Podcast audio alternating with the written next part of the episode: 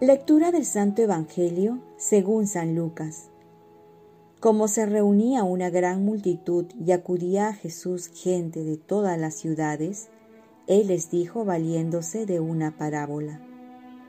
El sembrador salió a sembrar su semilla. Al sembrar una parte de la semilla, cayó al borde del camino, donde fue pisoteada y se la comieron los pájaros del cielo. Otra parte cayó sobre las piedras y, al brotar, se secó por falta de humedad. Otra cayó entre las espinas y éstas, brotando al mismo tiempo, la ahogaron. Otra parte cayó en tierra fértil, brotó y produjo fruto al ciento por uno. Y una vez que dijo esto, exclamó, El que tenga oídos para oír, que oiga. Sus discípulos le preguntaron qué significaba esta parábola. Y Jesús les dijo, A ustedes se les ha concedido conocer los misterios del reino de Dios. A los demás, en cambio, se les habla en parábolas, para que miren sin ver y oigan sin comprender. La parábola quiere decir esto. La semilla es la palabra de Dios. Los que están al borde del camino son los que escuchan, pero luego viene el diablo y arrebata la palabra de sus corazones para que no crean ni se salven.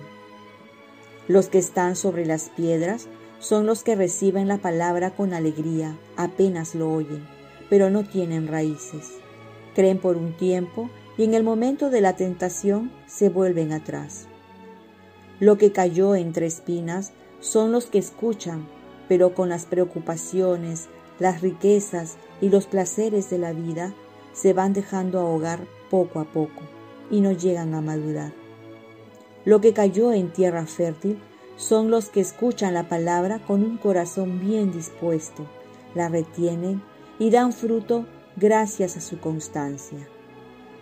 Palabra del Señor. Paz y bien. Somos sembradores para toda la vida y en todo terreno.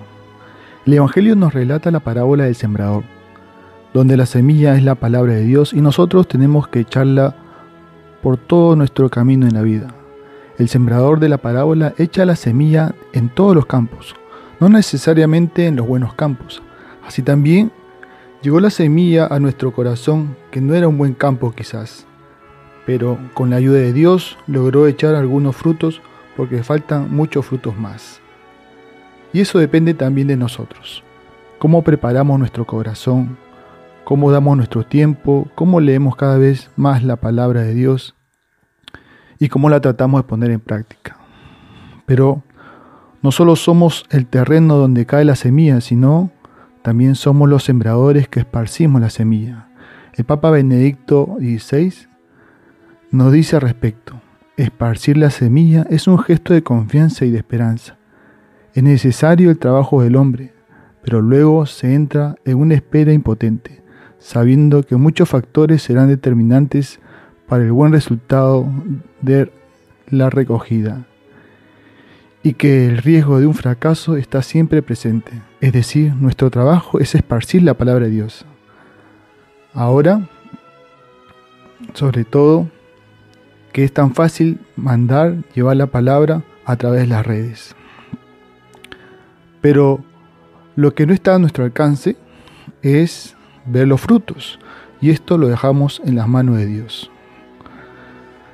Algún día, quizás, y más seguro que cuando lleguemos al cielo, veremos cuántos corazones han recibido esta palabra a través nuestro, y entonces nuestra fatiga se convertirá en un gozo indescriptible.